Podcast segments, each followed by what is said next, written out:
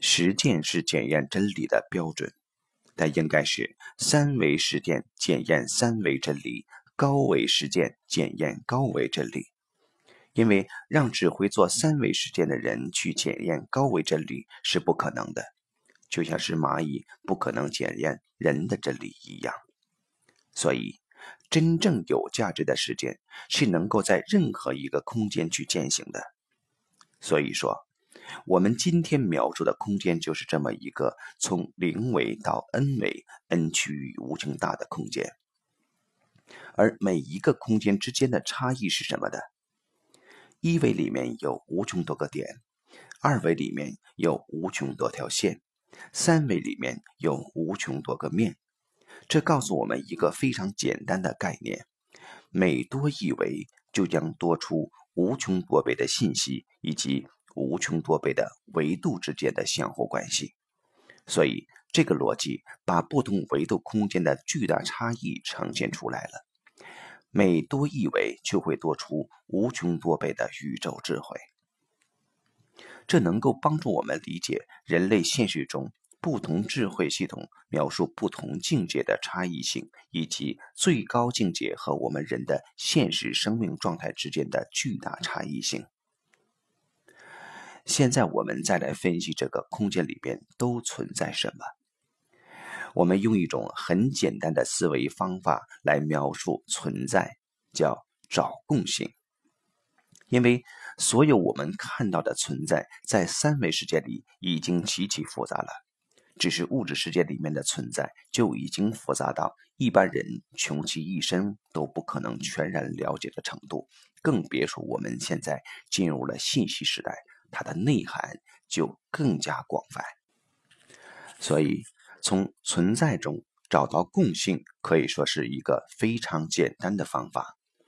遵循这样的方法，我们知道一切存在物质存在的共性是分子，也就是说这一类分子构成了物质。那么分子的共性是原子，不同的分子其实它们都是由原子组成的。而原子分成原子核和电子，所以电子是所有原子的一个共性。原子核虽然不同，但原子核是由中子和质子构成的，也就是所有的原子核里面都有中子。中子又是一个共性，质子是由中子和正电子组成。说到这里。我们发现，原来一切有形物质存在的最基本的形式，无非是三种：一个是中子，一个是正电子，一个是负电子。这也可以有助于我们理解什么叫三生万物。这三个东西构成了我们能够看到的一切万物。那么，这三种最基本的粒子被。统称为基本粒子。基本粒子的共性在近代物理学领域叫量子属性，而所谓的量子属性就是波粒二象性。波粒二象性，它们也有着共性，它们的共性就是能量波。也就是说，波是波粒二象性的共性。那么，我们所说的粒子性到底是什么？其实，我们从光的波动原理和波动干涉原理中就能知道，粒子性是波动相干涉成像。近现代科学研究电子的时候，科学家发现电子其实不是一个实体粒子，而是波包，是波形成的结。我们在术语上。解释它为驻波，也就是波在空间形成的相对稳定的干涉项。因此，波动相干涉在空间形成干涉驻波的时候，我们是能够看到它的存在的。这就是所谓的粒子性。而佛家在描述这种宇宙最初的存在的时候，把这种现象称之为色。当波动相干涉集结成像时，就形成了所谓的色，也就是它的粒子性。而当干涉条件不具备的时候，没有形成空间相干驻波的时候，这个能量和能量波虽然在，但是它并没有成像。那佛家在这个系统里面管它叫空，所以色不异空，空不异色，色即是空，空即是色，而且它不增不减，不垢不净。这样，我们就找到了所有存在真正的共性。我们已经推演到了能量波。那么，能量波实际也有很多种类。了解波的人都知道，波有方波、矩形波、三角波，有各种复杂的波形。那么，这些波存在怎样的共性呢？通过傅立叶定律，我们了解到，其实所有的复杂能量波。复杂的波形最后都可以被拆解分解成正弦波，也就是 sin x。更有意思的是，正弦波有另外一个学名叫简谐波。而在我们的传统文化里，有一句话叫“大道至简”，恰恰说明了这个宇宙空间最简单的共性存在是正弦波。那么，在佛家系统里，把正弦波称之为什么呢？称之为念，就是起念，就是一念。而佛家又有一句话叫“一念一众生”，所以它就是一个众生。当我们去理解佛教系统里对于宇宙存在的描述时，可以知道它是由众生合合而成，而这个众生起源于一念。而在道家系统里面，管这个正弦波叫太极，它分成阴阳两部分，sin x 也分成上下两部分，上面是阳，下面是阴，所以它是阴阳的一种表达。而在我们的信息技术里面，管它叫单一信息，也就是一个正弦波，它的振幅、它的波长或者说频率，还有它的。空间位置位相构成一个信息单元，一个最简单的信息就是一个正弦波。我们在传统文化里面把正弦波描述成龙，也就是说龙是正弦波的图腾。说我们是龙的传人，其实非常科学，因为一切都来源于正弦波，都源于这条龙。一般人在研究能量波时，更注重研究能量波的振幅，也就是它的强度、频率、波长、色彩等，而忽视了非常重要的一个概念，就是正弦波，或者叫能量波的维度。不妨跟前文提到的空间概念相结合，就很容易想到能量波的维度了，也就是能量波的自由度。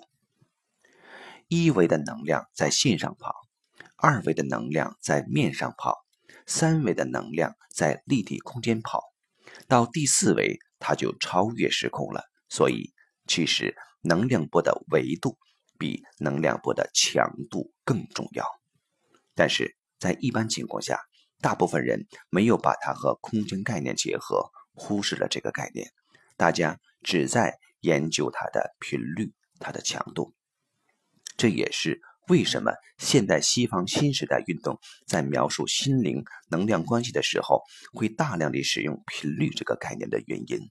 因为频率是以三维空间对波的认知作为基础的，频率实际上是时间的函数，也就是单位时间的振动次数。这种频率的概念给了我们一个很大的限制，也就是它跟时间的关联被。绑定在一个时间是常量的概念里面了，所以它无法真正的描述更高境界的能量关系。那么，更高境界的能量关系是什么？也就是不同维度的能量之间所呈现的像，它们之间是什么样的关系？我们发现它原来是投影关系，非常简单，一维是二维的投影。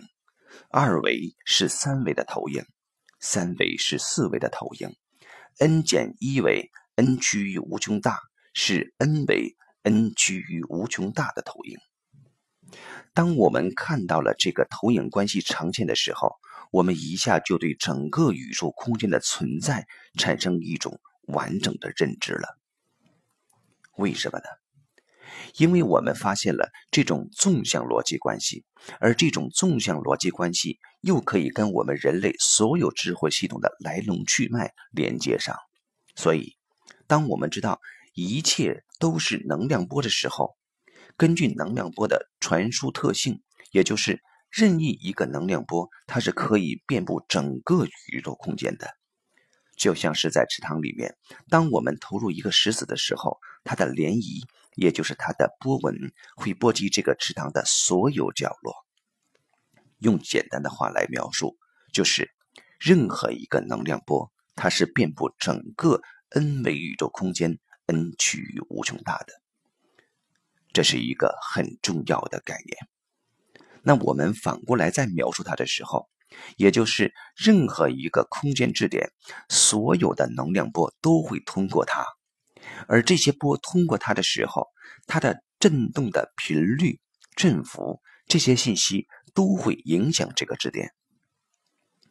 这样就得出了非常简单的概念：这个空间的任意质点都具足宇宙中的所有信息和它们的相互关系，这叫宇宙全息律。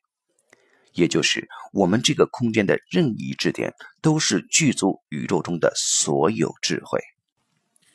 这恰好是释迦牟尼佛初定的时候说的一句最重要的话，叫“原来众生皆具如来智慧德相”，也是我们在道家思想里面讲的“道无时不在，无处不有，道在是逆”等等，因为。任何一个质点具足 n 维空间 n 趋于无穷大的宇宙智慧，那么此时我们再看我们整个的空间和能量描述，就能看明白了。零维和 n 维 n 趋于无穷大实际是一回事，它们都具足宇宙中的所有信息和它们的相互关系。而这个宇宙存在的所有东西的演化，全是在零维和 n 维 n 趋于无穷大之间呈现的，在它们的两端，零维和 n 维 n 趋于无穷大，它们是完全合一的。中国有一个字描述它非常贴切，这个字就是“太”。在“太”这个字形中，大字部分体现了。